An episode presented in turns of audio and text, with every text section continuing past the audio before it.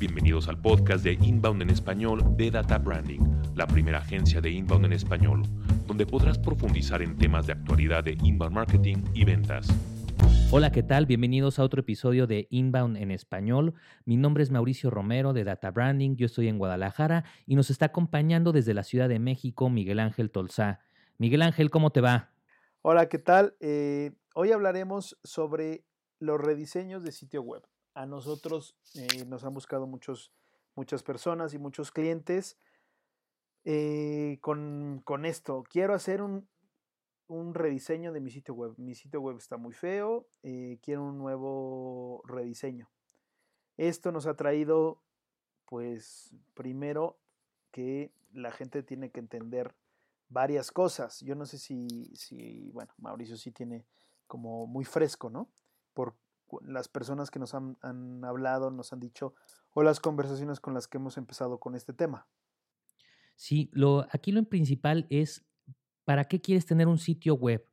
La mayoría de la gente piensa que un sitio web es un brochure en línea y eso no debe de servir absolutamente para nada y es algo completamente importante. ¿Por qué? Porque ya todo el mundo utilizamos Internet para hacer la investigación de los productos o servicios que queremos. ¿Cómo conocemos a una empresa nueva? Pues a través de Internet y nos vamos a involucrar con esa empresa dependiendo de lo que tengan de contenido en su sitio. Y lo que queremos saber es qué hacen, cómo lo hacen, si nos conviene, cuánto cuesta. Entonces, esa es una parte muy importante. Yo creo que podemos eh, dividirlo en varias partes. Eh, casi todo mundo se va por el lado de imagen. ¿Para qué quiero un sitio web? Pues para tener presencia, pero si un sitio web no se mueve, no es un sitio dinámico, no vas a tener presencia porque Google nunca te va a recomendar. Entonces estás perdiendo esa, esa parte. ¿Cuántas veces hemos escuchado de, eh, es que está muy feo? Y no se fijan, oye, pero ¿qué quieres? No, simplemente quiero un rediseño. ¿Y qué te gusta? No, que se vea bonito, ¿no? Tú, lo hemos escuchado, ¿no, Mauricio? Sí, es uno de los principales problemas, pues que se vea bonito. ¿Por qué? sabemos todos que un sitio web refleja la imagen de tu empresa. Entonces, en cierta forma es muy bueno que sea un sitio estético, pero la verdad es que no es lo importante. ¿Qué es lo que busca la gente en un sitio web? Lo principal que tiene que tener tu sitio web son resolver las dudas que tus clientes tienen sobre lo que haces. Esa es la función principal. Yo no sé si les ha pasado, bueno, si podemos pensar, eh, ¿Cuántas veces, mm, por ejemplo, en una línea aérea, eh, puedes decir, bueno, realmente soy cliente de esta línea aérea porque su sitio web o su página de internet, como mucha gente lo, menciona, ahora podemos hablar la diferencia, es muy bonita. Su sitio, su sitio web me encanta y por eso soy cliente de esa aerolínea. Pues no. O tan absurdo como decir, este restaurante me encanta porque su página de internet o su sitio web más bien es de los mejores que he visto. Me encanta, tiene videos, entro y se mueve todo muy bonito a mí me gusta. Tan absurdo es solamente pensar en la imagen y, de un sitio web. Hablamos nosotros de sitio web pensando que un sitio web contiene páginas de internet. Es decir, un sitio web es una cosa, eh, digamos, casi podemos poner el símil de un libro que tiene capítulos. Cada capítulo será una página de internet o cada página, es más, cada página del libro será una página de internet que juntas hacen un sitio web o, en el caso que ponía, un libro. Sí, entonces, ¿y qué hay que poner en ese contenido de ese libro? Lo que decíamos es resolver las dudas que tienen tus clientes sobre lo que haces. ¿Por qué? Porque, eh, bueno, ya me trabé. ¿Por qué? Porque lo que quieren los clientes es saber qué ofreces, cómo lo ofreces. Y el principal impedimento para hacer negocio con alguien es no tenerle confianza. Lo que tiene que hacer un sitio de Internet es generar esa confianza. La gente le compra a la gente a la cual le tiene confianza. Si no le tengo confianza yo a alguien, no voy a terminar haciendo negocio con esa persona. Entonces, esos materiales tienen que estar enfocados a resolver las dudas y generar confianza. Y entre lo hagamos con mayor frecuencia, vamos a generar familiaridad, que era la técnica que hacían las marcas. porque se anunciaba tantas veces Coca-Cola en la televisión? Había, eh, cada hora aparecía un comercial de televisión en un canal de Coca-Cola y ese mismo, en esa misma hora podía haber hasta 20 o 30 anuncios en la radio de Coca-Cola. ¿Qué es lo que querían hacer? Con esta frecuencia quieren que la gente tuviera familiaridad y dar seguridad y que los conociéramos. Y conforme iba haciendo eso, se iba a crear una relación de confianza. Ahora, ya no nos involucramos como antes con las marcas. Esa confianza y esa familiaridad tiene que ser a través de las dudas. Oye, esta persona me conviene, lo resuelve como a mí me gustaría, entiendo bien cómo comprar ese producto o ese servicio y eso es lo principal que hay que poner en un sitio web. Por eso creo que es muy importante, Miguel Ángel, que la gente entienda qué es un sitio web que tenga un buen desempeño, porque no es que sea un sitio bonito, lo que decíamos, la gente no busca una experiencia estética en un eh, sitio web. Para eso están los museos y los museos de arte, ¿no? Váyanse al museo y allá tengan una experiencia estética y que sea todo precioso y muy bonito. Lo que yo busco en un sitio web es si esta empresa, este producto, este servicio resuelve el problema que tengo. Y como, bueno, tú siempre lo repites, eh, es que el sitio web tiene que resolver una cosa muy importante. Digo, es hablar de lo mismo, pero es ¿qué hay aquí para mí? Y cada página del sitio web tiene que estar pensada con esa idea. ¿Qué hay de aquí para mí? Nosotros ponemos el símil muchas veces de eh, un motor de coche. En un motor de coche podemos venderlo de dos maneras. Uno, dando una descripción específica del motor y decir que tiene 24 válvulas, doble árbol de levas, que caballos de fuerza, tal, tal, tal, tal. O podemos decir y que es la forma, por lo menos al principio, en la que podemos acercarnos más a nuestros clientes, ¿qué te va a dar de beneficio a ti ese coche? Es, ya no, yo no vamos a hablar del motor en específico, sino te va a ofrecer velocidad, incluso diversión. A mí me parece absurdo, la verdad, escuchar muchas veces cuando los, bueno, a ti te pasó Mauricio, ¿no? Que te decían, bueno, ¿y este coche, cuando yendo a una agencia, ¿y este coche qué? E, es, que este coche es muy divertido. Sí, era una, era una tontería, ¿no? Este, se vean de centrar en más los beneficios que me interesaban a mí. Yo estaba buscando un coche que gastara, perdón, que gastara poca gasolina, que fuera económico, y jamás me mencionaron, oye, este coche cuando te frenas en un alto se apaga, ¿no? Yo ya había leído de esas características en internet y era lo que me había llamado la atención de ese auto. Eh, y obviamente el vendedor no tenía ni idea de por dónde. El único que me podía decir es que sí es un coche muy divertido, ¿verdad? Bueno, normalmente te dicen eso porque se los mandan de, no, ellos tienen, reciben como toda la información del coche y dice el vendedor tiene que decir que el coche es muy divertido. Yo la verdad, bueno, no sé ustedes, pero yo la verdad es que a mí se me hace absurdo cuando te dicen, oye, este coche es muy divertido. Ah, pues bueno, muy bien, ¿no? En fin, pero podemos hablar de las, podemos hablar de las cosas, de las cosas como, o de los productos o servicios que vendemos, como qué te sirve a ti, de qué te sirve a ti, cómo te puede ayudar a ti. Ya después tendremos ocasión de hablar de, especificaciones o características eh, eh, de un producto o servicio. Muchos sitios web que yo me he encontrado hablan de somos A, B, C, D, espérame, ¿Cómo me resuelves a mí mi, problema? ¿Cómo puedo obtener la respuesta que estoy buscando o la, cómo puedo resolver la necesidad que estoy teniendo con tu producto o con tu servicio? Y lo que queremos es aprender y evaluar si ese servicio, ese producto nos va a servir. Y ya hablando en la neta, la neta, la neta. A ver, Miguel Ángel, la neta, nuestros clientes, ¿para qué quieren un sitio web?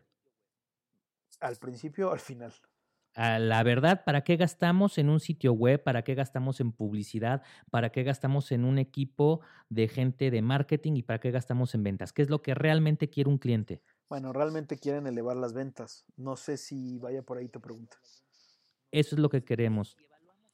Entonces, si evaluamos un sitio web que vende, vale la pena tener un sitio web. Si no, es un brochure en línea, es un material, es un volante que nos pusieron en el parabrisas del coche, el cual agarramos, lo hacemos bolita y lo tiramos. ¿Por qué? Porque no sirve.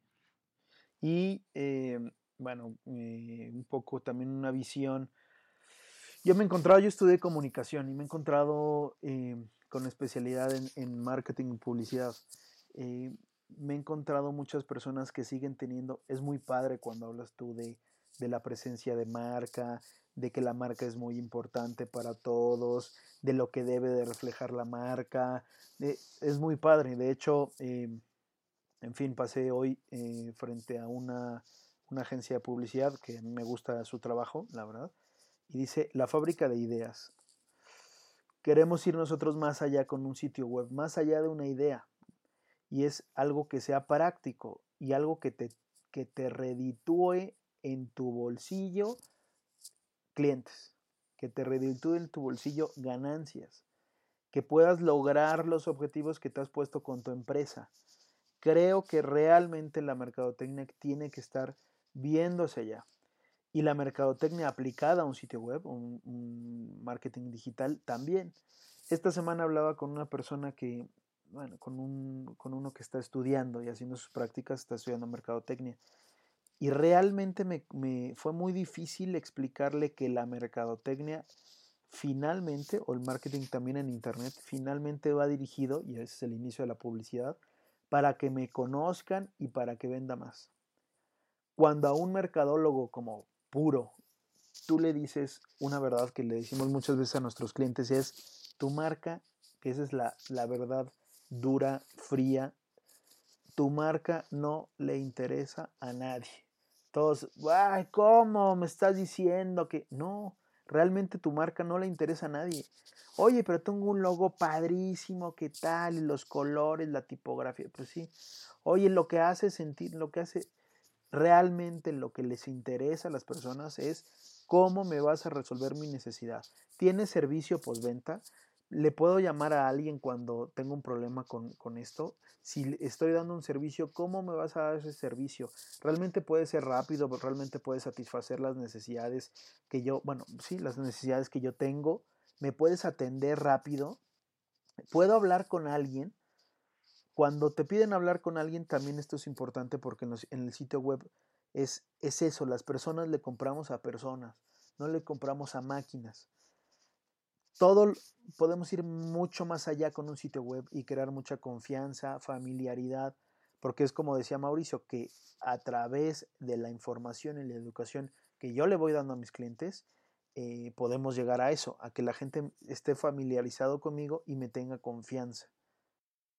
Eso, aquí es donde entra mucho la estrategia de inbound marketing. Eh, ya después en nuestro sitio se pueden meter a conocer un poquito más pero les vamos a platicar. Si lo que realmente quieres que tu, es que tu sitio web venda, ¿qué tiene que hacer tu sitio web?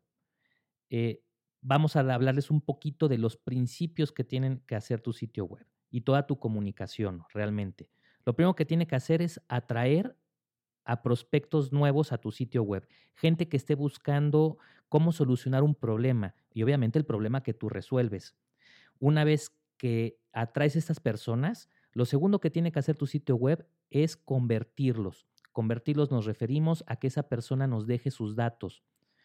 Eh, aquí después ahorita ponemos un, ejemplo que nos gusta mucho, que es el, una cita ciegas.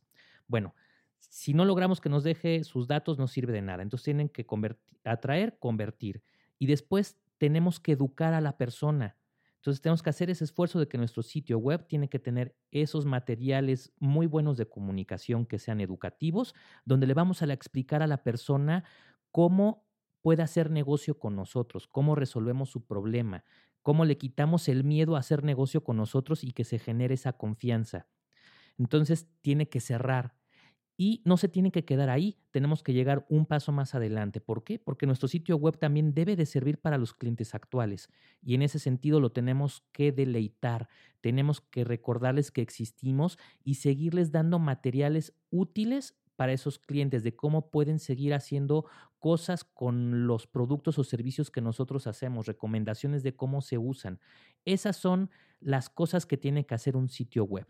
Ese es como podemos medir un sitio web, porque mucha gente dice, ok, está muy padre, ¿cómo mido que venda? Acuérdense, tienen que atraer, tienen que convertir, tienen que cerrar y tienen que deleitar. Son esos cuatro puntos que si un sitio web no cumple, no sirve de nada. Es un brochure en línea.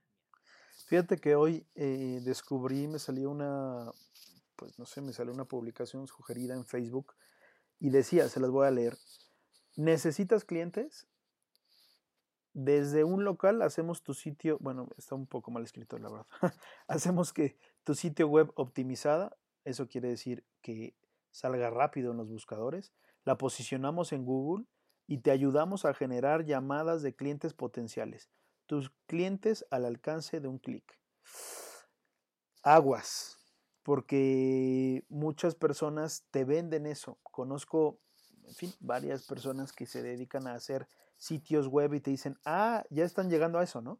Necesitas clientes, yo te hago tu sitio web. Y no es tan fácil como simplemente hacer un sitio web y ya. No, Mauricio, es, lo voy a posicionar en Google. Ok, buenísimo. ¿Y cómo lo vas a posicionar en Google? ¿Y cómo le vas a dar confianza a esas personas? ¿Y cómo, bueno, es, es un poco de lo que estamos hablando, es decir, ¿y cómo, cómo vas a lograr que esa persona que tú estás buscando, y ahora hablaremos de un cliente ideal, nosotros le llamamos buyer persona, esa persona a la que tú le quieres llegar o que tal vez ya es tu cliente actual y ya lo sabes eh, distinguir, ¿cómo le vas a resolver? O sea, todo eso, pensar como el cliente, no es simplemente hacerte un sitio web, es decir, te vamos a posicionar en Google y te vamos a ayudar a generar llamadas de clientes potenciales. Realmente Inbound va mucho más allá y se ha cerrado la cadena no solamente de llamadas de clientes potenciales, sino, oye, y después de esos clientes potenciales, yo tengo poder o yo tengo, eh, puedo llegar a segmentar esos clientes potenciales y después con una metodología clara, científica, no arte como antes. Bueno, la verdad es que es padre trabajar en publicidad y, y, y te la pasas bien y tal, pero y te presentan unas campañas sensacionales y todo. Oye, ¿estos son mis clientes potenciales? pues... Sí, aquí hay que tener mucho cuidado de hablarle a la persona correcta. Yo lo que le digo a los clientes, precisamente hoy hablé con unas dentistas que quieren hacer su estrategia de inbound marketing, su sitio web, y les decía, mira, ten mucho cuidado con las personas que se están ofreciendo campañas muy exitosas en redes sociales. ¿Por qué? Porque si yo les digo, ven a mi consulta y te regalo un iPad, ¿cómo tendrían? Yo creo que tendrían lleno si lo mides como se medía la publicidad tradicional en el número de personas que atendieron a un llamado, pues te atasco el consultorio, es más, te lleno de gente, ¿no? Todo el mundo queremos un iPad, pues voy a tu consulta a que me regales uno. Entonces, estamos haciendo una oferta que no está pensada para tu cliente real. Hay que atraer, no a todo mundo, hay que atraer a los que sí son clientes tuyos. Y esto es algo muy común que vemos en redes sociales y la gente que solamente hace redes sociales y no tiene una estrategia atrás, eh, podrán hacer de repente algunos muy buenos, eh, unas muy buenas campañas, pero no tienen una estrategia detrás. Y lo que les digo a los clientes, si yo pongo gatitos y bebés, ¿A quién no le gustan los gatitos y bebés? Vamos a tener likes y vamos a tener shares, porque va a ser una publicidad muy bonita. Nos encantan los gatitos y los bebés, pero realmente estás haciendo conexión con los que son clientes tuyos, ¿no? Estás haciendo conexión con cualquier ser humano que es difícil que no le guste un bebé, un ser humano, y con una, algo que sea chistoso. Bueno, de hecho tenemos por ahí, y ya nos escuchará una persona que eh, antes de conocer Inbound Marketing, mm, recuerdo que me dijo, no, no, no, por favor, es que mis redes sociales y mis fans yo los cuido mucho. Y ese es el peligro de solamente tener fans en las redes sociales, porque ahora Mauricio lo sabe bien, que antes era, eh, nosotros hablábamos en chino hace cinco años, cuando hablábamos de esto a las personas, cinco o seis años, decían que es que yo solamente, es que mi página, es que tal, bueno, después de eso ya por fin dijeron, bueno, sí, ya sabemos que tenemos que estar en Internet. Y eso te estoy hablando de México eh, hace dos años y medio más o menos, que la gente decía, bueno, tengo que estar en Internet. Es muy importante las redes sociales. Hombre, sí, pero si solamente vas a tener fans y no vas a tener clientes reales, o cómo vas a utilizar esos fans que tienes en clientes reales, potenciales, y en clientes, eh, pues ya que te compren, o sea, fijos, ¿no? Sí, eh, a mí me, impresionó mucho cuando trabajamos con ese cliente. Eh, cuando medimos el número de fans que tenían, tenían bastantes fans para e, aquella época, era muy nuevo Facebook todavía, ya tenían una muy buena base de fans. Y cuando medimos muy bien cuántos fans interactúan con tus contenidos, era el punto 001% de sus fans. O sea, teníamos una base de datos fantasma de gente que alguna vez les atrajo un bebé o un gatito, le pusieron like, pero con todo lo demás no les interesa. Y una de las pruebas más fuertes es que ellos tenían su propia community manager y se le ocurrió publicar miércoles ombliguito de semana. Y sorprendentemente, los likes, pero para arriba y los shares para arriba. Le hizo mucha gracia a la gente ese comentario. Pero ese comentario, ¿qué tiene que ver con tu marca? Con el resolver las dudas a tus clientes, tiene absolutamente nada que ver.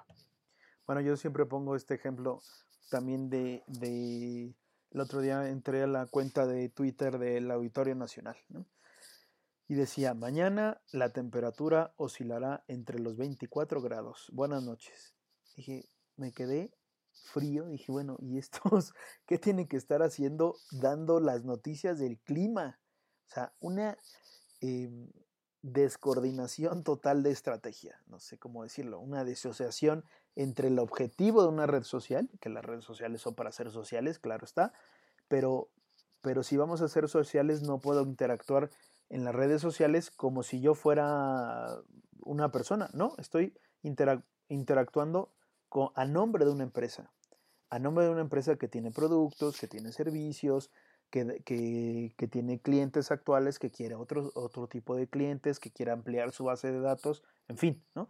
O sea, hay muchas cosas en las que tendrían que estar el community manager eh, detrás de eso y no dando el clima, ¿no? O incluso, o como un día como hoy, nació no sé quién en el año no sé cuántos. Pues no. Bueno, si se fijan, mucho de lo que estamos hablando es qué contenido tengo que tener en mi sitio web. Y como dijimos al principio, pues lo que tienes que tener es resolver las dudas a tus clientes porque es lo que están investigando. Y eh, dijimos que hay que tener al buyer persona. Tenemos clientes muy distintos cuyas dudas y preocupaciones son muy distintas de un mismo producto. perdón, Mauricio, solamente aclarar, bueno, es que pasamos muy rápido con lo del buyer persona. El buyer persona para nosotros es una, es una representación semificticia de un cliente eh, real o futuro al que le queremos llegar. Y para conocer ese buyer persona es diseñarlo a profundidad, es decir, con entrevistas, con, con datos que te, que te, revelen quién es esa buyer persona, qué le puede resolver, qué retos tiene, cuáles son las principales objeciones para, para que comprarte tus productos o servicios, conocerlo bien. Yo tengo un, yo tengo un muy buen ejemplo que puede aclarar esto, porque al principio cuando lo decimos en teoría suena difícil un, día hicimos una asesoría y le dijimos, tienes que conocer muy bien cuál es tu cliente para poder hablarle en su idioma y hablarle solamente de las cosas que a esa persona le preocupan, aunque el servicio sea el mismo. Lo que hacía este cliente tenía un showroom de eh, casas inteligentes. Si no saben lo que es una casa inteligente, bueno, es que está automatizada, las luces se prenden solitas, eh, se riega solito el jardín, la temperatura se pone absolutamente eh, agradable sin que nosotros programemos, nos ahorra energía, bueno, hacen muchísimas cosas, ¿no?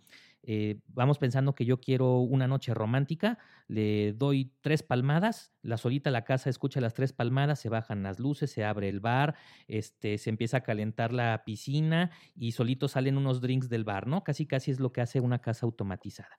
Entonces lo que ellos hacían para vender... Sin exagerar, ¿no? Pues no, bueno, tal vez algunas cositas exageré, pero es, es para ejemplificar, ¿no? Creo que con lo de los drinks exageraste. No, es que sí, sí hay cosas de esas, ¿eh? Bueno, obviamente nadie compra esas tonterías, pero sí, sí tienen esas opciones, es lo impresionante. Bueno, eh, lo normal que hacen es, hacían un recorrido, entonces llegaba alguien a la tienda y le hacían el mismo recorrido a todos. Y el, su recorrido empezaba con la sala de televisión, le picaban un botón, se apagaban las luces, eh, salían unas trompetas y se ponía el canal de fútbol a todo lo que da ¿Cómo le viene ese recorrido de esos servicios que tienes a la señora que no le interesa el fútbol? Pues le venía de la patada, se aburría y decía, no, esto es una cochinada. Si se lo pones al señor que le gusta el fútbol, es una maravilla.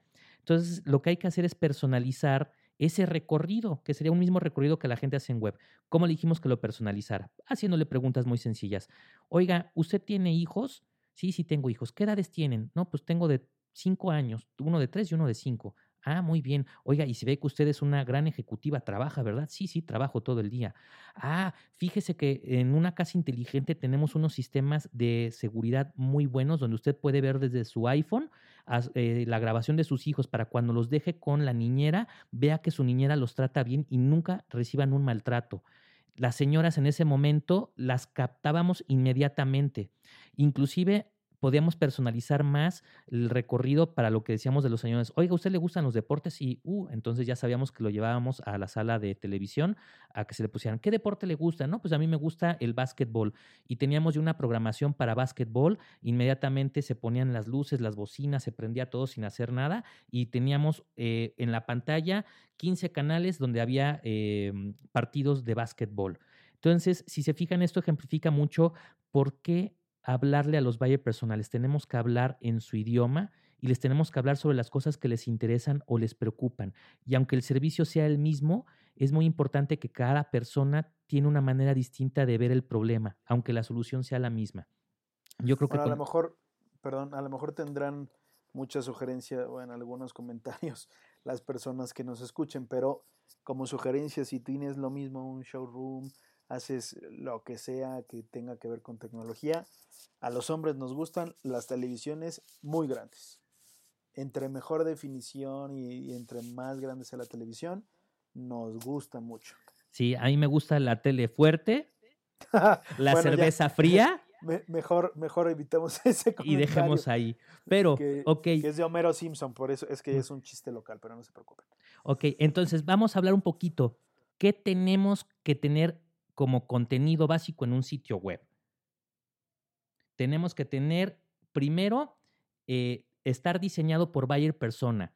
¿Por qué? Y no, ¿Por qué? Porque la mayoría de la gente o sus diseñadores o la gente que asesora cómo hacer un sitio web te va a decir el diseño. Entonces, lo principal es que en tu portada tengas un video padrísimo porque es lo que está de moda, pero necesariamente ese video hace las funciones, ese video ayuda a atraer, ayuda a convertir, ayuda a cerrar o a deleitar, habría que preguntárselo. Entonces, hay que hacer este diseño en base a la información que está buscando su buyer persona. Eso es lo principal.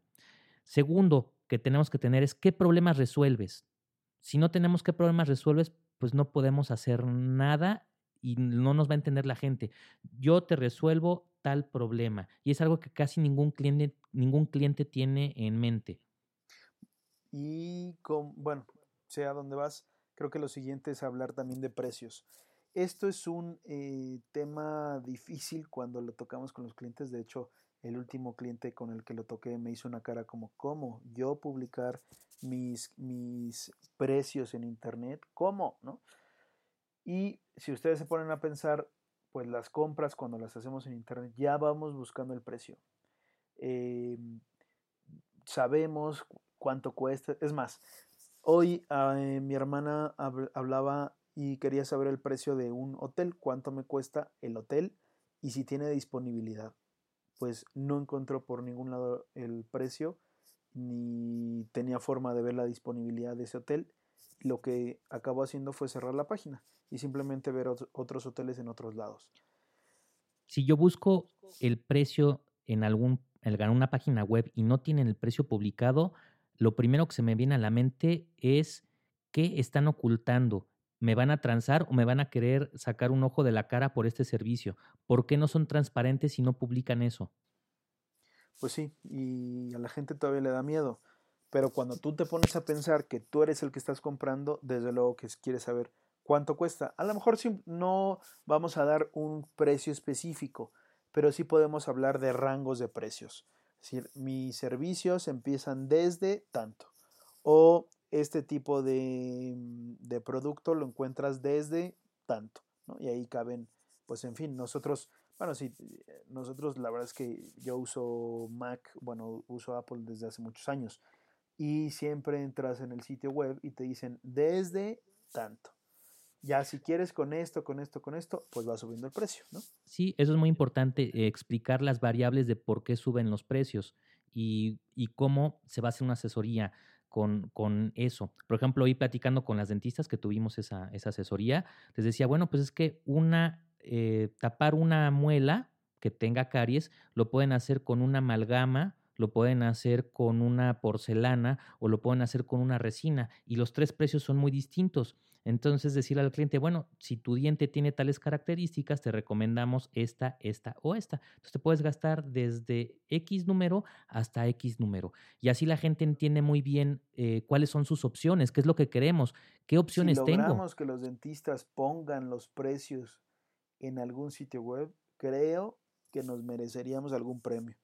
Porque es muy difícil ir con un dentista, siempre vas con miedo porque dices, bueno, cuánto me irán a sacar y cuánto durará el tratamiento, ¿no? Y es lo que estaba diciendo Mauricio, pues, oye, algo tan claro, es esto, esto y esto, mis precios van desde esto, una consulta puede empezar desde no sé qué.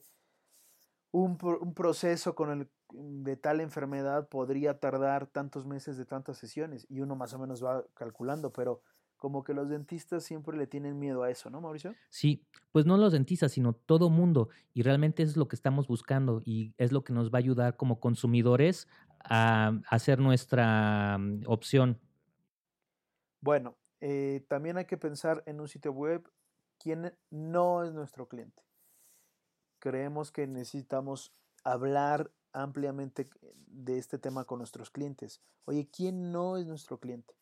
Es que esta página de internet está muy bonita y me lo hicieron unos chavos. Oye, ¿y realmente estaban pensando en todo esto que estamos hablando? Bueno, otra parte que hay que hablar en el sitio web es quién no es tu cliente. Hay que dejarle muy claro a las personas, mi servicio no es para todos y es muy válido.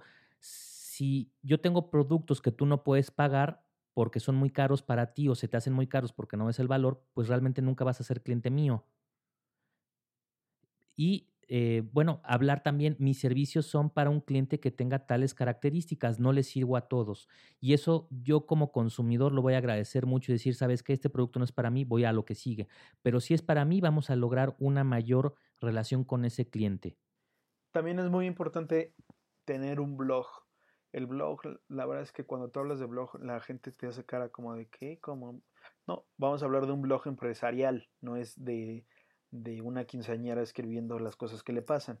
El blog empresarial es muy importante porque le da ese dinamismo que busca Google, porque Google siempre está pensando en cómo puedo ayudar y facilitarle más la vida a la persona que me usa.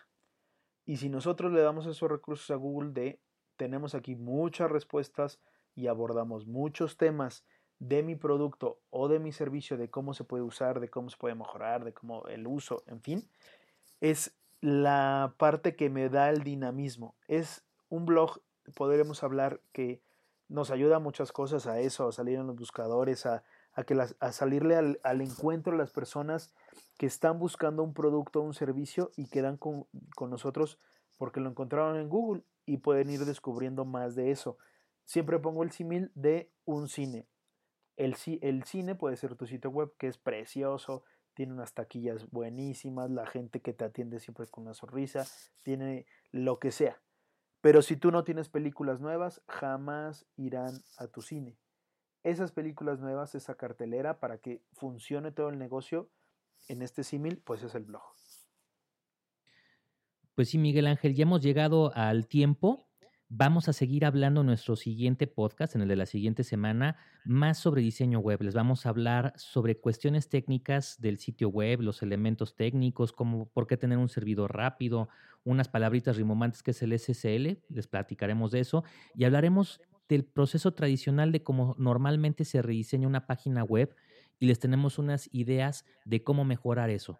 Y eh, de eso vamos a hablar en el siguiente podcast es que realmente, bueno, les queremos decir la verdad, les queríamos hablar de todo esto, pero eh, bueno, ya se nos fue el tiempo y pues aprovechamos para hablar a profundidad en el siguiente podcast. Y recuerden, si les gustan nuestro material, por favor déjenos alguna reseña en iTunes y recomiéndenos con sus amigos, con la gente que creen que les pueda ser útil estas ideas que está, de las cuales estamos platicando de cómo hacer una estrategia digital, cómo vender más con estas estrategias en Internet. Pues muchas gracias, Miguel Ángel. Como siempre decía, eh, cuando yo iba al teatro de chiquito, las obras que siempre se cerraban y decían, si les gustó, recomiéndenos. Exacto.